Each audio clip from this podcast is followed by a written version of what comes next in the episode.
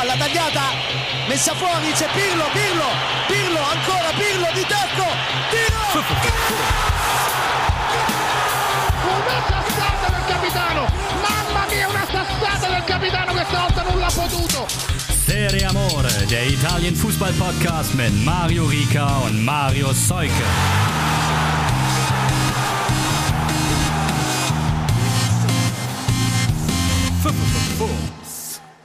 Ragazzi, einen wunderschönen Wochenstart wünschen Mario Seuke und Mario Rika. Hier ist die neue Folge von Serie Amore.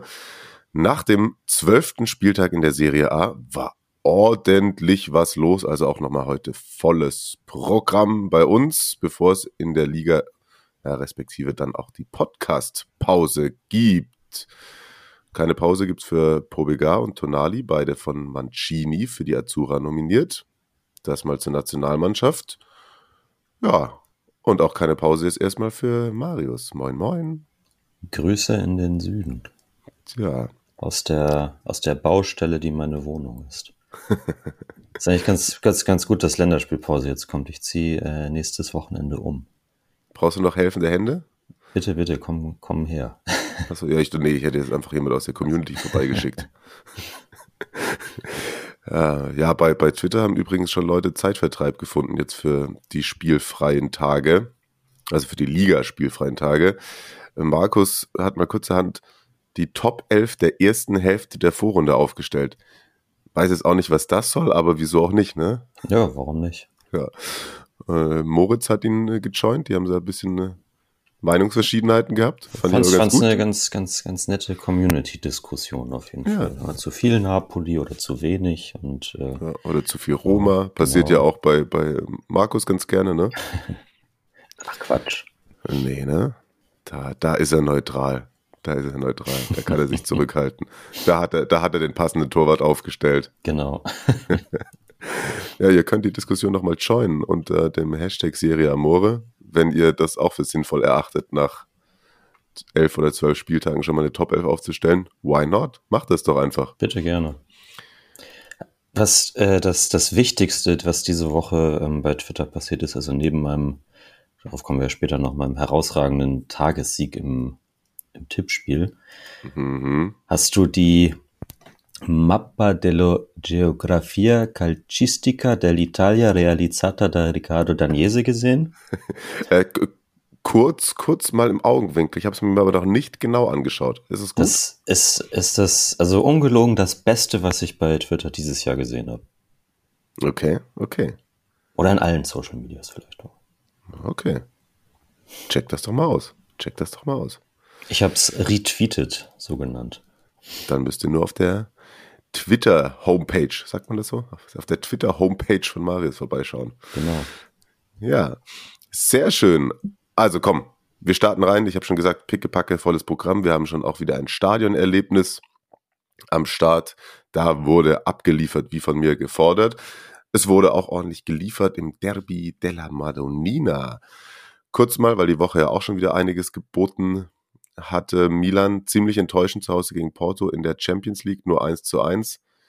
Aber nach saisonübergreifend fünf Niederlagen in der Königsklasse zumindest mal wieder ein Pünktchen, aber ja, halt drei jetzt hinter Atletico und vier hinter Porto. Über Liverpool, die haben zwölf Zähler, müssen wir jetzt gar nicht reden, glaube ich. Und zum allerersten Mal in der Geschichte hat man keines der ersten vier Gruppenspiele gewinnen können. Also, ja, ja das ist schon, schon nicht so, ja, dem Namen gerecht werden, sage ich mal. Ich hatte mein, mein, den, den geilsten Moment, muss ich wirklich sagen. Der macht ja auch gerne das Stadion-Quiz an der, an der Schleißheimer. Hier Legende Uwe Morave.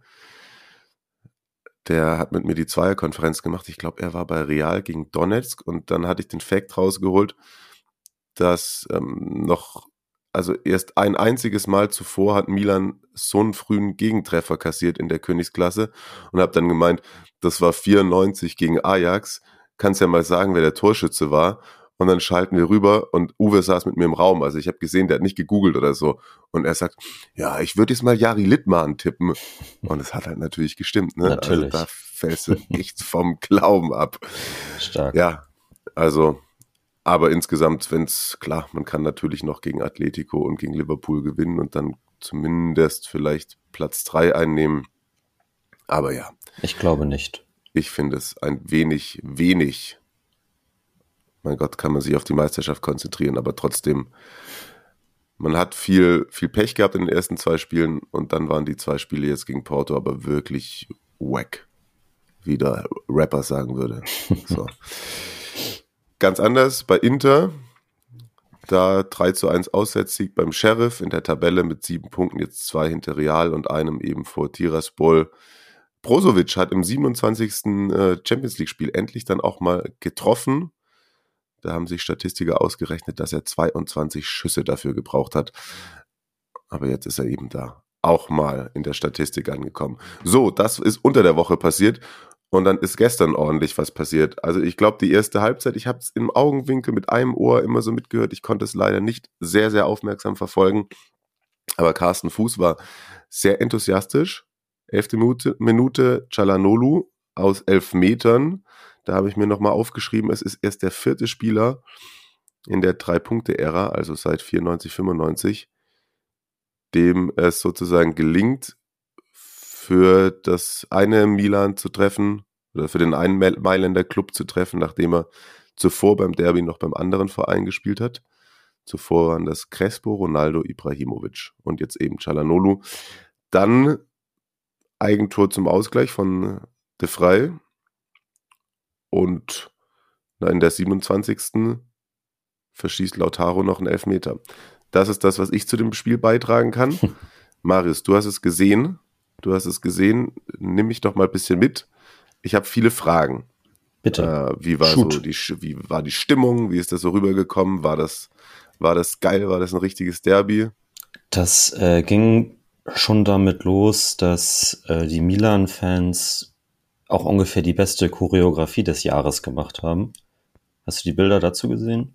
Mhm, eins habe ich gesehen davon, ja. Ja, halt mit den ähm, mit den Ärzten und Helfern aus der aus der Corona-Zeit und ähm, die haben dann Spruchbanner drüber auch noch gehabt äh, für die, die gekämpft haben, für die, die es nicht geschafft haben, für die, die an der Front gekämpft haben, äh, um unser Land zu schützen oder zu retten. Äh, wir zahlen unseren, oder we pay tribute, ist die englische Übersetzung, wie ist das auf Deutsch, keine Ahnung, äh, an, an diese Leute, äh, indem wir ihnen die, die wichtigste Choreografie des, der Saison widmen, äh, fand ich ganz, also ganz groß, auf jeden Fall. Ja. Ähm, von den, von den Milan Tifosi. Inter hatte auch eine nette Choreo zur, ähm, zur Meisterschaft noch. Und das haben äh, Carsten Fuß und Christian Bernhard auf jeden Fall auch richtig gesagt. So die Lautstärke im Stadion und so, wenn man das jetzt mit den beiden Derbys äh, letzte Saison vergleicht, war das einfach was ein ganz anderes Spiel und auch, ja, auch vorm Fernseher total super zuzuschauen. Ja, geil. Ja, sportlich, geil. sportlich dann tatsächlich auch. Also erste Halbzeit da, äh, weiß nicht, können sich die Leute, die sagen, dass die Serie A langweiliger Defensivfußball ist, mal wieder zudecken, würde ich sagen. Ähm, da ging's ging's hoch her. Inter Wer hatte so, so, so mehr Vorteile aus deiner Sicht? Erste Halbzeit auf jeden Fall Inter. Haben ähm, das Spiel mehr oder weniger bestimmt. Also vielleicht war es auch Milans Taktik, dass sie sich ein bisschen haben zurück ziehen lassen und äh, viel, viel Druck über Pressing gemacht haben, um bei, bei Inter dann das, das Kurzpassspiel zu unterbinden. Das ähm, haben dann mit, mit Krunic auch einen abgestellt, der Brozovic auf den Füßen stand, so wie das Allegri auch bei äh, mit Juve gemacht hat, mit Kulosewski. Das hat eigentlich ganz gut funktioniert. Also Inter ist jetzt nicht so richtig krass ins Spielen rein und ins Kombinieren reingekommen hat viel mit, lang, mit langen Bällen dann gearbeitet, aber trotzdem haben sie dann wiederum durch, durch ihr Pressing Milan in der Defensive zu Fehlern gezwungen, halt äh, vor dem, vor dem Elfmeter, über den wir, denke ich, gut, wenn du ihn die, die Situation jetzt nicht gesehen hast, aber ich glaube, darüber ja, kann man nicht oder muss man, muss man diskutieren. Denn das, erste oder zweite? Der erste. Der zweite war eindeutig. Da kommt, also da ja auch, jetzt genau mit dem, mit dem Pressing auf, auf Ballo Touré, auch geklappt und er vertändelt sich da und, und ähm, bringt ihn dann halt zu Fall. Äh, aber der erste Chalanulu zwingt Cassier irgendwie zum, zum, zu so einem merkwürdigen Fehler. Also er geht dann irgendwie, dribbelt sich in seinen eigenen Strafraum zurück, und, um dann den Ball zu verlieren. Also erstmal da natürlich, wenn Cassier nicht so dumm ist in der Situation, dann, dann passiert das gar nicht so. Aber eigentlich trifft Chalanolu ihn zuerst, hat die, also so wie ich das in der, in der, ähm, in der Wiederholung gesehen habe, und kommt dann dadurch halt irgendwie zu Fall. Mhm. Äh, hackt dann irgendwie ein, auch noch, fand ich so ein bisschen. Und ja, also eigentlich ist das Foul zuerst von Chalanolo und nicht von, nicht von Cassier. Und deswegen, da, es gab auch wieder war mit zwei Minuten Pause und äh, Doviri hat sich das, er hat sich nicht nochmal angeguckt, aber er hat sich darauf äh, verlassen, was, was Irati dann gesagt hat. Der hat ihn bestätigt und ähm, da, ja, also weiß nicht, wie, wie das in so einem, nicht mal nur in so einem Spiel, sondern wie das generell sein kann. Also. Ja, das Ent entweder gibst du ihn vielleicht gar nicht, weil beide sich halt irgendwie gegenseitig umlaufen, oder ähm, es gibt halt Freischuss für Milan. Also das sind für mich so eher die Optionen. Mhm. Dafür dann der zweite war halt definitiv einer und ja, da sagt Ciprian Tatarushanu nachher, dass er sich ganz genau angeguckt hat, wie Lautaro die Elfer schießt. Das wäre jetzt mal die Frage gewesen. Ja. Warum hat denn, nachdem Chalanulu den ersten reingemacht hat, Lautaro den zweiten geschossen? Tja, gute Frage. Es ist ja normalerweise ist ja Chalanulu nicht der Elferschütze von Inter. Und jetzt haben sie ihn da, vielleicht wegen hier, es ist jetzt da, du hast ihn rausgeholt, es ist äh, deine Gelegenheit, hier im Derby und so weiter er hat ja dann auch mal, er hat ja, er hat ja gejubelt auch und äh, hat das auch, hatte das ja im September auch schon angekündigt in einem Interview, dass er es tun würde. Äh, ich glaube, die, die Fans sind begeistert, auf jeden Fall. Die, die deutschen Milan Tifosi bei, bei Twitter waren sehr amused darüber. ja, und beim zweiten war es dann wieder die normale Reihenfolge. Tja. Denke ich. Vielleicht war sich Lautaro in der Elften auch noch nicht sicher genug ja. und dann eben schon. Ich meine, der war gar nicht so verkehrt geschossen, der zweite, den habt ihr gesehen. Er war halt ja. flach, aber schon auch fest und nicht so unplatziert, aber den hat Tatarushanu schon ordentlich rausgekratzt. So sieht's aus. Also dann, dann schaue ich mir die Szene vor dem ersten doch nochmal an. Jetzt mein Schande über mein Haupt, dass ich das noch nicht nachgeholt habe jetzt davor. Äh, sorry, sorry an alle Zuhörenden. Aber ich habe wenig geschlafen und hatte gestern Abend anderes zu tun. Auch äh, im Sportbereich, aber eben nicht im Fußballerischen. Whatever. Wenn Marius das so sagt, dann wird es schon so stimmen. Da ist bei mir beim VRR ganz oft, stellt sich halt mir die Frage, wenn du sagst, es ist irgendwie zwei Minuten unterbrochen, dann langweilt es mich so, dass er nicht einfach selber rausrennt kurz und sich das anguckt, weil das mhm. könnte er in den zwei Minuten auch machen. Und machen sie in Italien eigentlich teils eh noch öfter als in anderen Ligen, weil ja. die Schiedsrichter auf dem Platz ja so eitel sind ja.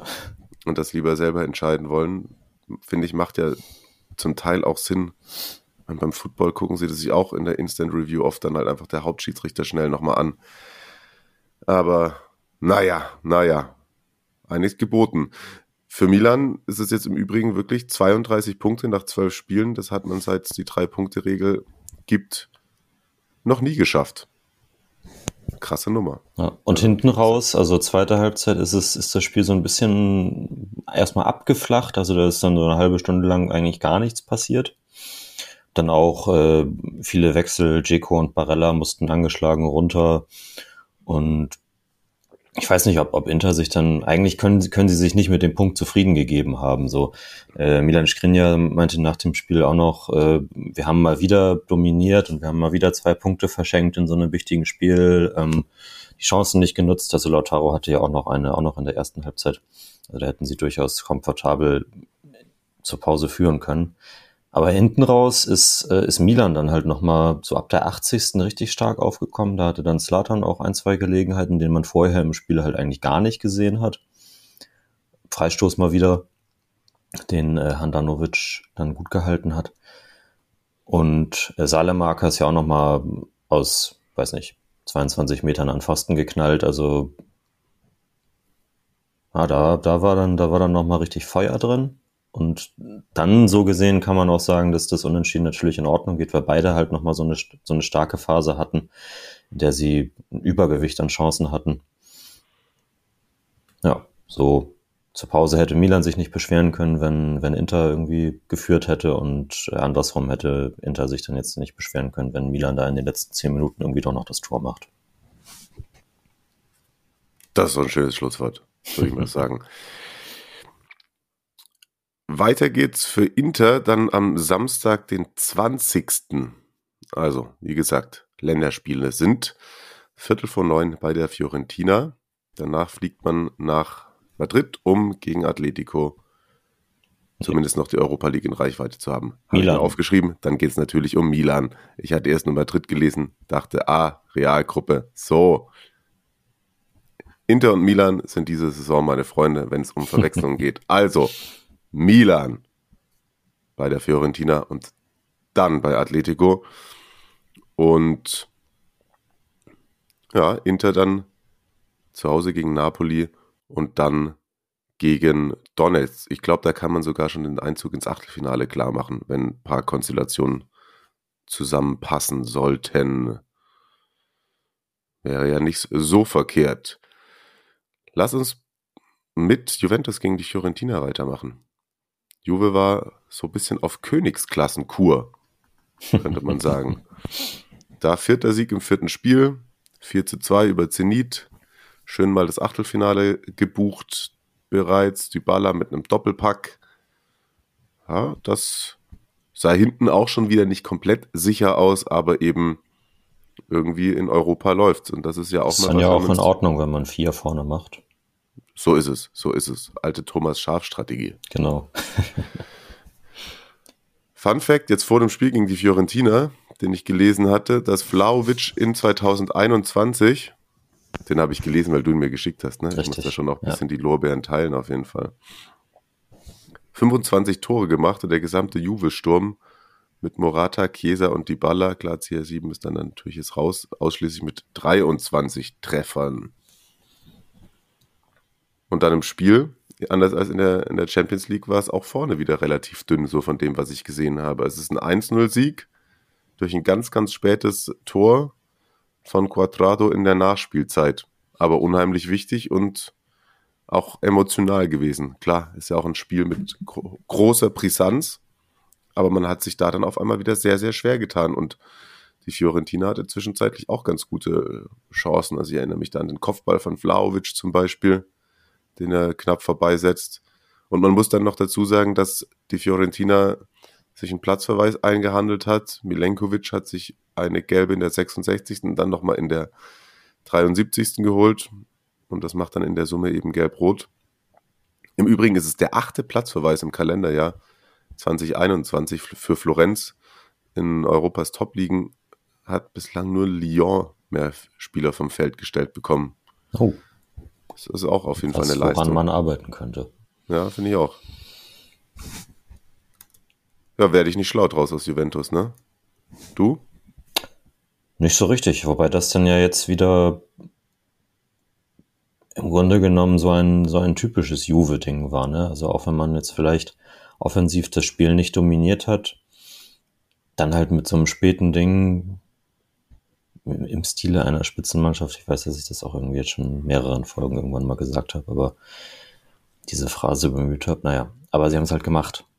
Und dadurch ist dann, also die, die Ansage oder das, der, der Rückzug, das Retiro ins äh, J-Hotel hat offenbar Früchte getragen.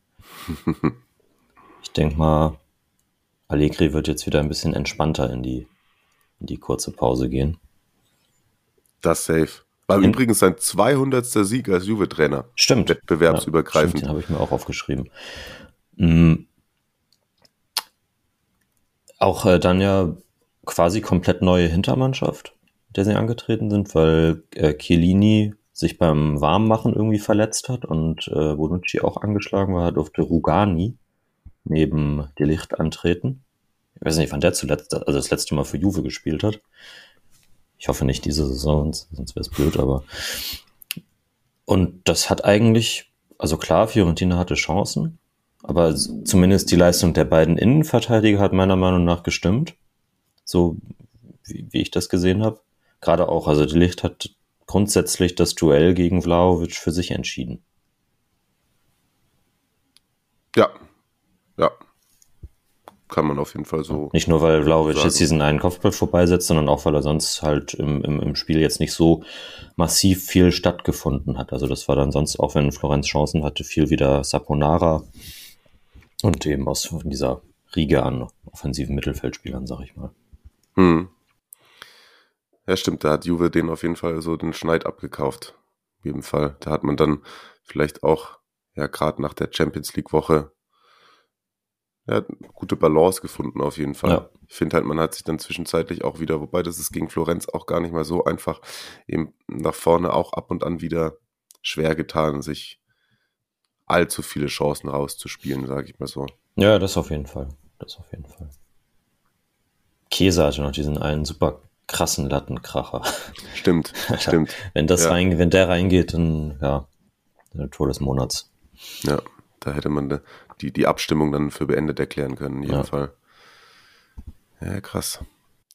Bin sehr gespannt, bin sehr gespannt, wo der Weg von beiden Mannschaften noch hingeht in dieser Saison. Die stehen jetzt punktgleich mit 18 Zählern auf 8 beziehungsweise Platz 9. Florenz dann, wie gerade vorhin eben erwähnt, gegen Milan als nächstes und Juve dann äh, samstags, den 20. November, das nochmal datumsmäßig für euch als Service. Da ist dann wieder Spieltag nach den Länderkicks. Juve 18 Uhr bei Lazio an dem Samstag dann. Und die Woche drauf, oder da geht es dann ja nach London und gegen Chelsea um den Gruppensieg. Ist vielleicht auch nicht so unwichtig, wenn man relativ weit kommen will, wobei ich gerade gar nicht weiß, ob dann nochmal neu gelost wird oder ob man auf jeden Fall gegen den Gruppenzweiten spielt. Wahrscheinlich schon. Ich glaube, Whatever, das ist aber, so, ja. Ja, wenn man, wenn man da bei Chelsea nicht verliert, hätte man den ja, glaube ich, schon eingecashed. So gut wie. Müsste. Wenn man dann nicht in Malmö auch noch oder zu ja, Hause gegen Malmö, okay. ich weiß nicht. Aber äh, so, so gern ich Jondal Thomasson, der Trainer von Malmö, habe, das ist. Moisander spielt auch, ne? Hm? Moisander. Ja, ja, genau. Aber das ist teils, muss man einfach sagen, auch wenn sie sich aufopferungsvoll kämpfen, nicht ihre Liga. Also nee, da ist die, ja. die Spanne zwischen Arm und Reich zu groß, auch auf jeden Fall. Das mhm. kann man da meistens ganz deutlich erkennen bei Duellen dieser Mannschaft. Ja. Nun gut, das wäre es erstmal gewesen von den zwei Riesentop-Spielen und ich habe es ja schon gesagt, es wurde geliefert, in dem Fall von Fabian. Wir haben ja gesagt, du wolltest ein Stadionerlebnis schicken. Wo ist es? Wo ist es? Jetzt ist es gekommen. Hallo Mario, hallo Marius, liebe Serie Amore Community. Wie auch die Jungs von Stehplatzhelden.de habe ich letztes Wochenende voll und ganz im Zeichen der Serie A verbracht und habe mir die Spiele Atalanta Lazio und Inter Udinese angeschaut. Bei Atalanta gegen Lazio hatte ich auch einen schönen Platz in der alten Curva Sud mit bestem Blick auf die Città Alta und die neu gebaute Curva Nord des jetzigen Gewissstadions äh, das ja früher Stadio Atleti Azzurri d'Italia hieß, ein viel schönerer Name.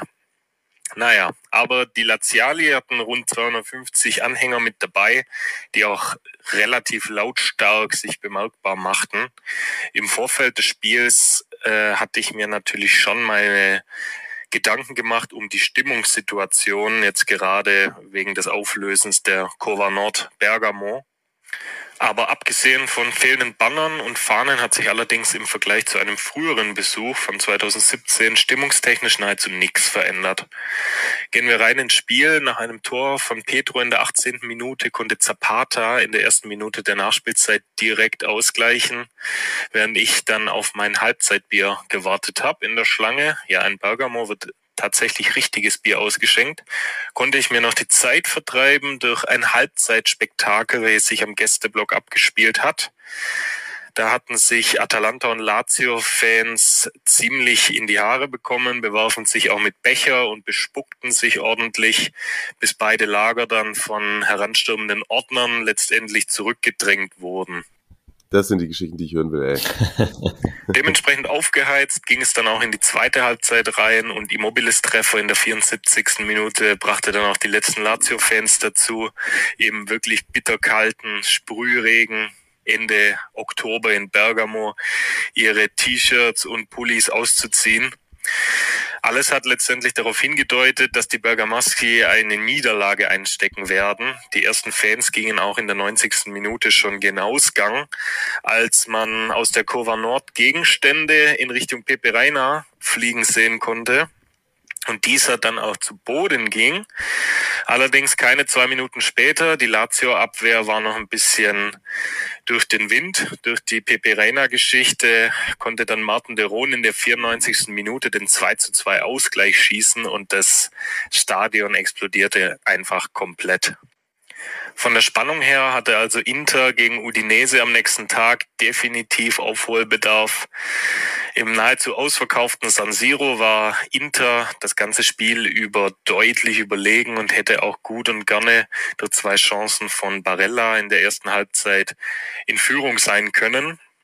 Allerdings nahm sich äh, Tuku Korea in der zweiten Halbzeit ein Herz und schoss Inter erst mit einer Einzelaktion in der 60. Minute in Führung und machte nach einem Assist von Dumfries in der 68. dann seinen Doppelpack perfekt. Zum Abschluss noch grundsätzlich ein Tipp für alle Liebhaberinnen und Liebhaber der Serie A, die ein Fußballwochenende in Italien planen. Haltet Ausschau nach den Terminierungen, wenn zum Beispiel Atalanta und Inter beziehungsweise Milan jeweils an einem Samstag oder Sonntag spielen, lässt sich das perfekt und auch ohne Urlaub zu nehmen verbinden. In diesem Sinne, state mi bene und bis zum nächsten Mal. Ciao.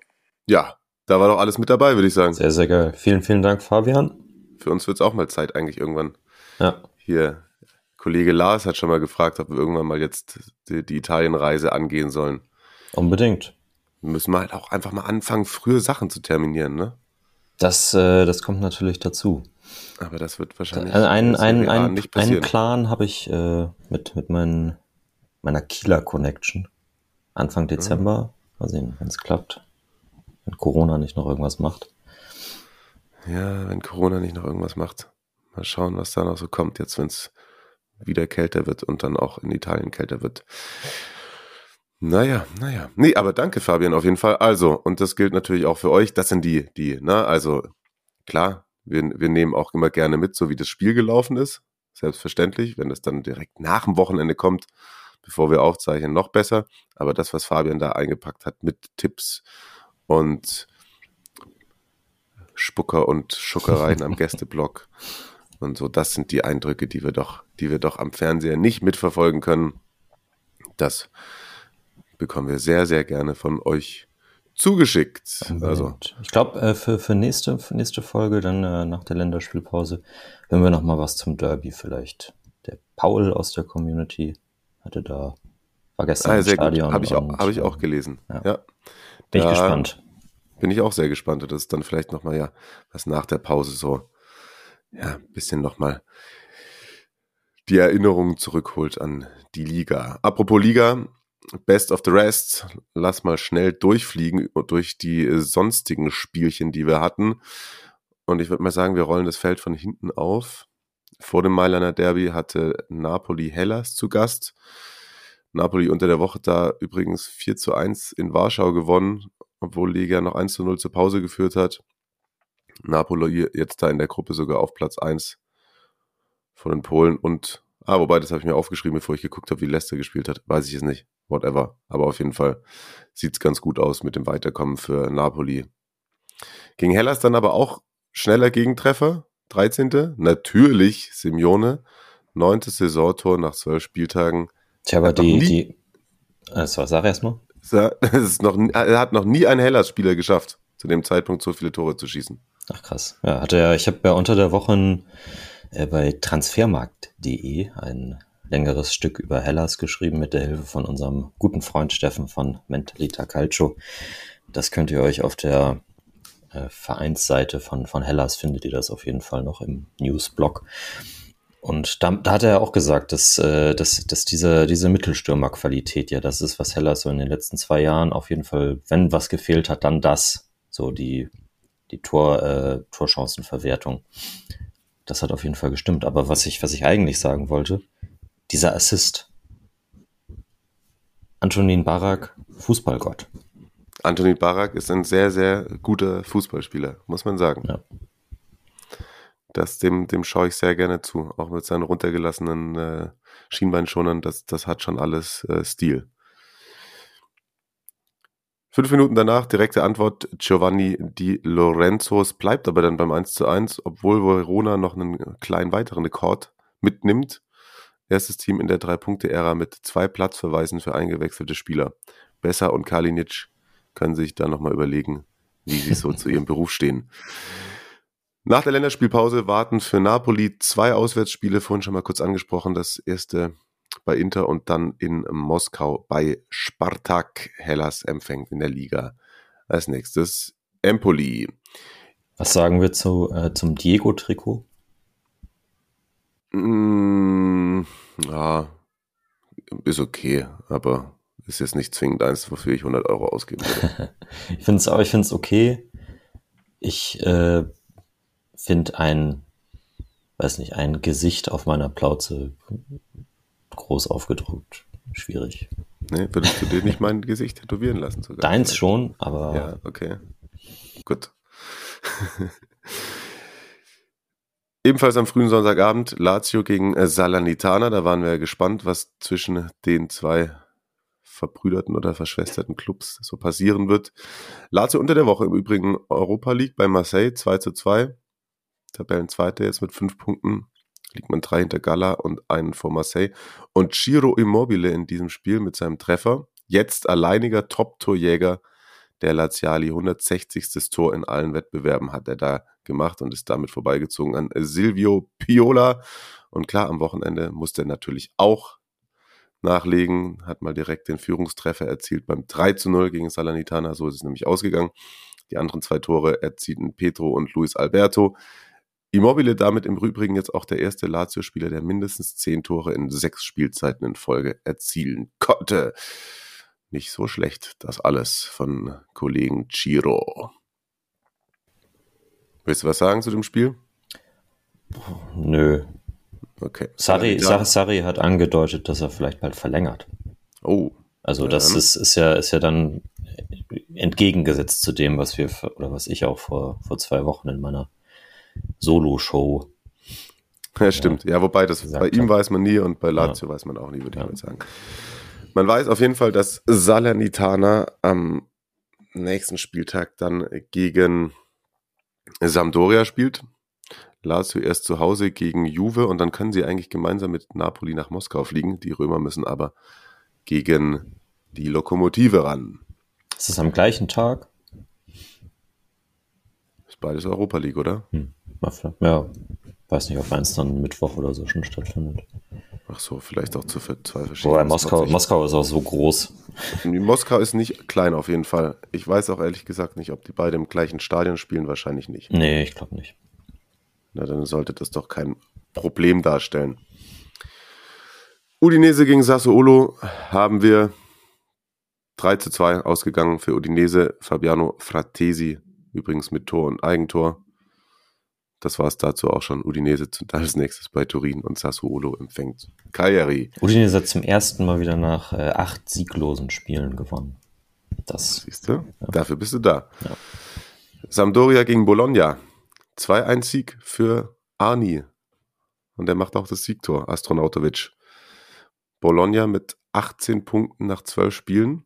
Also dadurch, da, da, die waren zwischendurch ja echt, habe ich gedacht, oh, was passiert bei Bologna?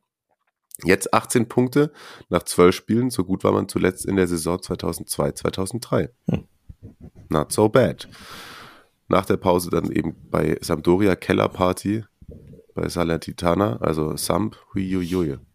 Ja, vielleicht, äh, ja, Ferrero hat ja letzte Woche noch gesagt, dass da Versa fest im Sattel sitzt. Mal sehen, was, Mal sehen. Was so in den, in den nächsten zwei Wochen passiert. Hm. Bei Piacchini entstaubt schon mal die Kappe. entstaubt schon mal die Samtkappen. Mhm. Bologna empfängt Venezia und zu denen kommen wir als nächstes. Venezia gegen die Roma. Die Roma in der Europa Conference League, muss man auch sagen, keine richtige Revanche gegen Bode Klimt, nur 2 zu 2 nach dem 1 zu 6 davor in Norwegen.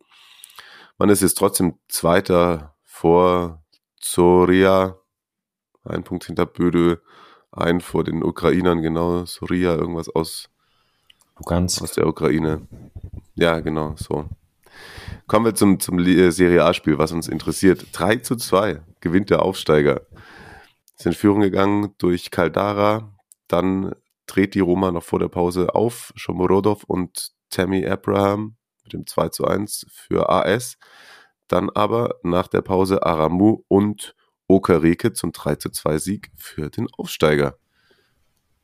Das alles absolut nicht unverdient. Ja, Also, ich hatte vor dem, vor dem Spiel ähm, mit, mit Benny Zander, der das ja kommentiert hat für Dazon, telefoniert und meinte da schon, die stellen sich eher nicht hinten rein und, und äh, wollen auch mitspielen, auch gegen die Mannschaft wie die Roma. Und ich glaube, das haben sie ganz vernünftig gemacht. Hm, absolut. Und bei der Roma, die Mourinho Magic vielleicht echt jetzt schon aufgebraucht. Und das wird dann doch eher sowas, wo wir gesagt haben, ja, entweder Hopp oder Top. Und das ist vielleicht doch Mhm. eher Hopp. Kleiner Fact noch zu Mattia Aramu, dem Torschützen, der hat jetzt in vier Heimspielen in Folge getroffen. Der letzte Spieler, dem das für Venezia in der Serie A gelang, war 1999 Alvaro Recoba.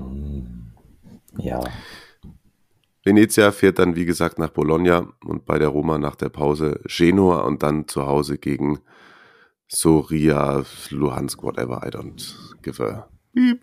Ja. So, ist äh, so Venezia voll im Soll, oder? Also Venezia ist voll im Soll. genau. finde ich. Zwölf Zähler, Echt top. Platz 15. Die Roma wird langsam aber sicher aus den Europapokalplätzen rausgereicht. So, nach Juve Fiorentina gab es am Samstagabend noch Cagliari Atalanta Bergamo unter der Woche mal wieder von CR7 besucht worden. Wieder sehr spät. Ärgerlich, aber es ist theoretisch trotzdem noch alles drin in der Champions League. Das, Gegen was hat Cagliari. äh, Martin de Roon danach gesagt, nachdem er hat get- getwittert ist, er ist ja der, der beste Social Media äh, Account eines Fußballers überhaupt, so folgt dem.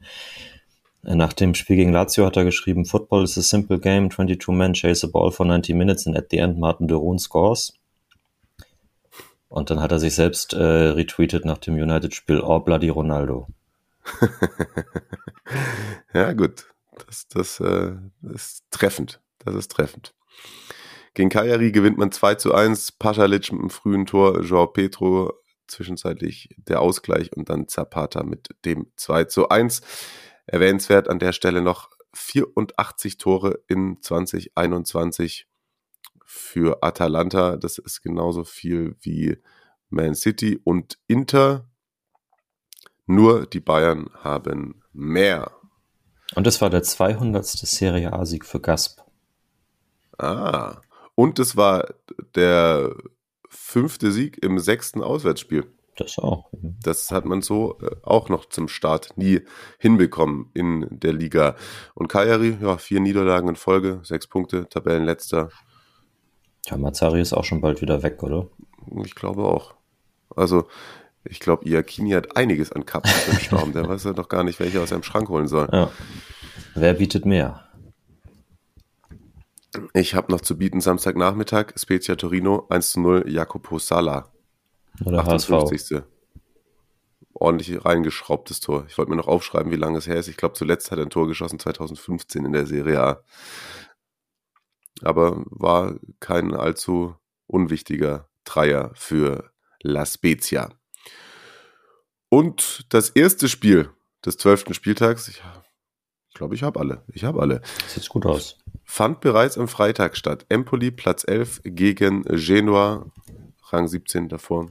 Und am Ende 2 zu 2. Criscito bringt Genua in Führung. Fünftes Saisontor schon für den Innenverteidiger Crescito. Ich meine, klar, es war ein Elfmeter Ja, gut, und er schießt die halt Elfmeter, Elfmeter, aber, aber ja. trotzdem. Also, Die Francesco und Turkowski dann das Ding gedreht, erstmal für Empoli, aber später Ausgleich.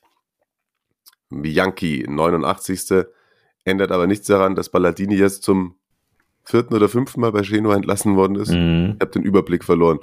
Und der neue Coach, Andrei Shevchenko, Mhm. ob er sich damit eingefallen hat, man weiß es nicht. Ja, das, äh, das wird. Äh, ja, was, was, was denkt ihr, Community? Ist Shevchenko im März noch Genoa-Trainer? Genau, könnt ihr mal eine Umfrage starten oder ihr, ihr wir machen einen, das könnte man eigentlich noch als Special, Ja. Special machen. Er ist ja, also ich weiß nicht, seine Arbeit, glaube ich, für die Ukraine war ja aller Ehren wert, auch mit dem EM-Erfolg jetzt und so, ist aber halt natürlich, er hat noch nie einen, einen Verein trainiert. Deswegen, tja, äh, es gibt bestimmt erstmal einen Effekt, so. Ich glaube auch. Und ich muss auch sagen, ich, ich finde dieses Jahr, ich sag ja Genua, ich weiß jetzt nicht mehr, wo ich sie hingetippt habe, aber so nach dem, was ich am Anfang der Saison zwischenzeitlich mal gesehen habe und der Kader ist eigentlich gut genug für Platz 12 bis 14, sage ich mal. Also und jetzt übernimmt er sie auf 17, auch schon wieder fünf oder sechs Spiele nicht gewonnen. Neun. Neun. Ah, mir werden nur die letzten fünf an, angezeigt. Ich habe gerade kurz gegambelt. ja, stimmt, okay, macht Sinn, wenn sie erst eins gewonnen haben in dieser Saison. Also da ist schon, da ist schon auch das Potenzial dafür da, dass er sich erstmal ein bisschen äh, ja, Lorbeeren abholen kann, sage ich mal. Ja, das stimmt wohl. Auch noch ein netter Fact zu Balladini neben seinem, seiner fünften Entlassung oder welche es war bei Genoa.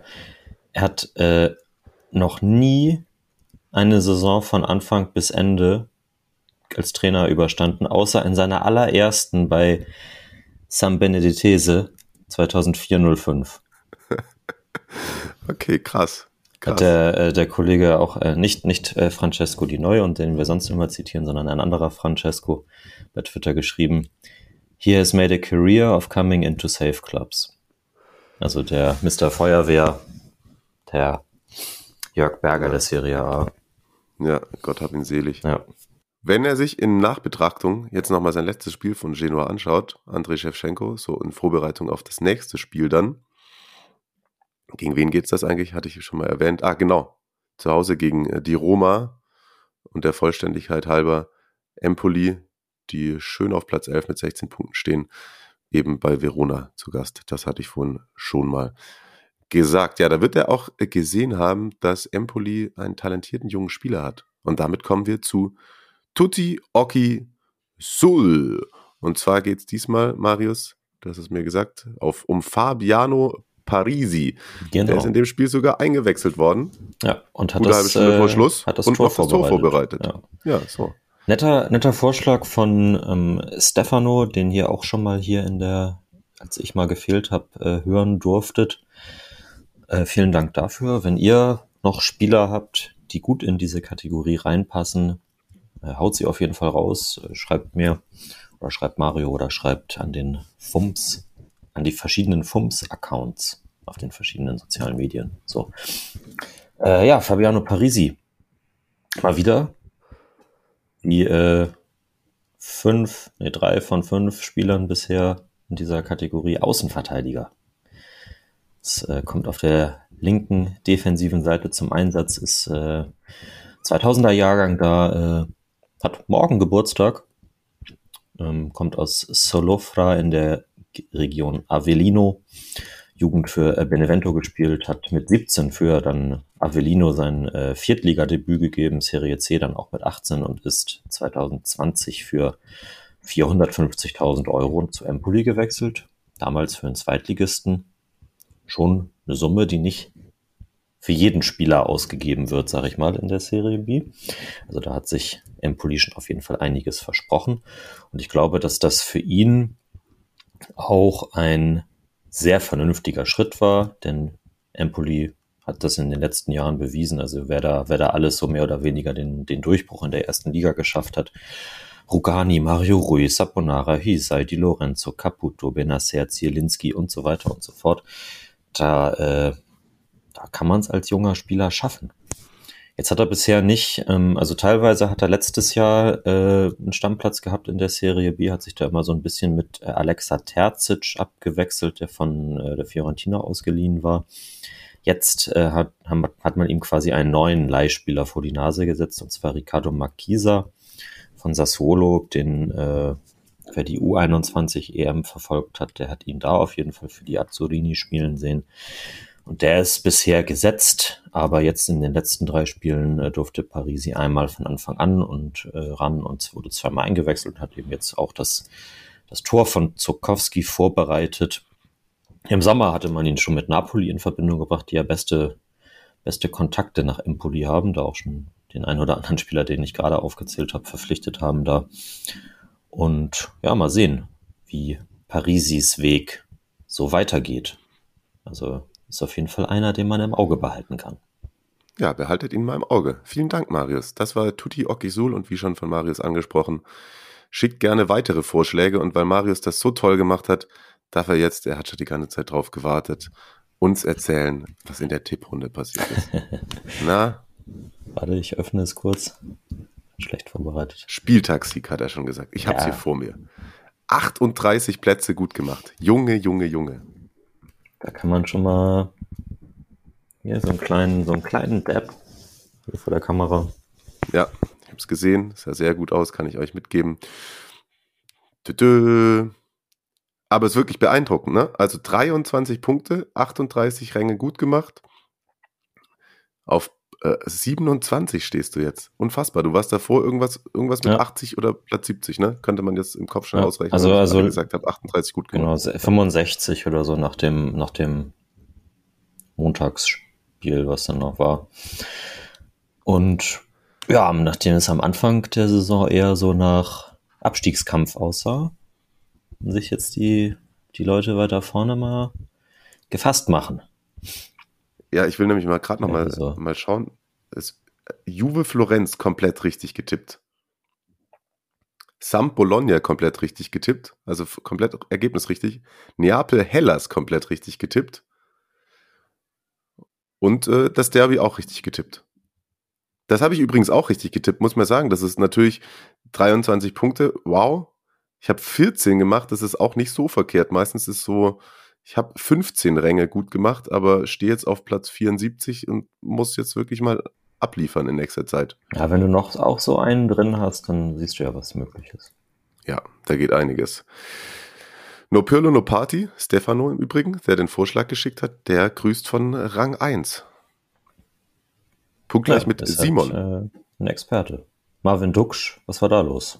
Ja, Marvin. ein bisschen abgerutscht. Der vielleicht in Nürnberg zu viel nur. gefeiert. Ja. Am Moritz ist doch auch hier. Ah, der mit, ja. der Elf, der, mit der Elf der Hinrunde, der, Halb, der Hälfte der Hinrunde auf Platz 3. 190 Zehnern. Props dafür. Ja, sieht alles gar nicht so schlecht aus. Ich weiß, so ganz früh vor dem Spieltag zu tippen immer keine schlechte Idee, aber vielleicht tragt ihr trotzdem mal was ein, bevor ihr es dann nach der Länderspielpause vergesst, denn da gibt es ja auch die Folge erst wieder, nachdem der Spieltag durch ist. Deswegen werden wir euch dann nicht dran erinnern können. Vielleicht machen wir es einmal bei Twitter, aber das sind vielleicht auch nicht alle. Also die, die es hören, zumindest schon mal ein paar Zahlen eintragen. Jetzt nicht die schlechteste Idee, würde ich mal sagen. Absolut. Marius holt auch direkt das Handy raus. Ich mach das schon. nee, das, das aber eigentlich für, äh, für, für, den, für den nächsten kurzen Programmpunkt. Okay. Für den nächsten, ach so, äh, ah. Äh, hier, wir, äh, Flo, Flo hatte uns noch seine, seine, seine vier Kumpanen, seine fünf Kumpanen für die für die äh, Kneipenschlägerei. Ah, richtig. Das, das, äh, wen ihr mitnehmen würdet, wenn es in der Kneipe mal hoch hergeht. Die Frage war oder die Aufgabe war Spieler, die deren Kampfstil dem Spielstil ähnlich ist. Hau raus. Wen, welche fünf nimmt er mit? Vanja Milinkovic Savic. Denn ja, das hat, ist eine sehr gute Wahl. Ich, ich, zitiere einfach, er hat einfach über zwei Meter und 100 Kilogramm, der würde helfen. Ja, kann man, kann man so sagen. Äh, dann hat er äh, Gianluca Manzini, der geht von Haus aus keiner Konfrontation aus dem Weg. Mhm. Ja, stimmt wahrscheinlich. Armando Izzo, den du ja auch schon erwähnt hattest, ist ein bissiger Typ und man kann sich leicht ergoogeln, wo er aufgewachsen ist. Okay. Das ist, glaube ich, eines, eines der äh, eines der notorischen Viertel in Neapel. Okay. äh, Andrea Petagna, Ähnlich mhm. wie Vanya, einfach der Maße wegen, aber auch wie, auch wie Mancini scheut er keinen Gegnerkontakt. Aber das, das, der reibt sich gerne mal an Innenverteidigern auf. Das kann man, glaube ich, auch so stehen lassen. Und als fünften Mann wird er dann noch Alexander Kolarov mitbringen, denn bei ihm reicht sein Blick. Das ist richtig. Das ist richtig. Da nimmst du erstmal, da gehst du erstmal zwei Schritte zurück. Ja, sehr schön, sehr schön. Das war's auch schon wieder von Folge 12 nach dem 12. Spieltag und vor der Ligapause. Länderspiele. Guckt sie an, lasst es bleiben. Wie auch immer, bleibt uns aber auf jeden Fall gewogen, stellt den Wecker, folgt, dann kriegt ihr die Benachrichtigung, wenn dann die neue Episode nach dem nächsten, dem 13. Spieltag dann reinkommt. Und, Marius, ich würde die Folge ganz gerne mit einer kleinen neuen Kategorie beenden. Machen so ein bisschen Spieler assoziieren immer. Oder irgendwas, was uns gerade in den Kopf schießt. Wenn du die Augen zumachst und ich sage, Andriy Shevchenko, an welchen Spieler denkst du als nächstes? Pippo Inzaghi. Bei mir ist es Yeshe Dudek. Schöne Grüße und bis bald. Ciao, ciao.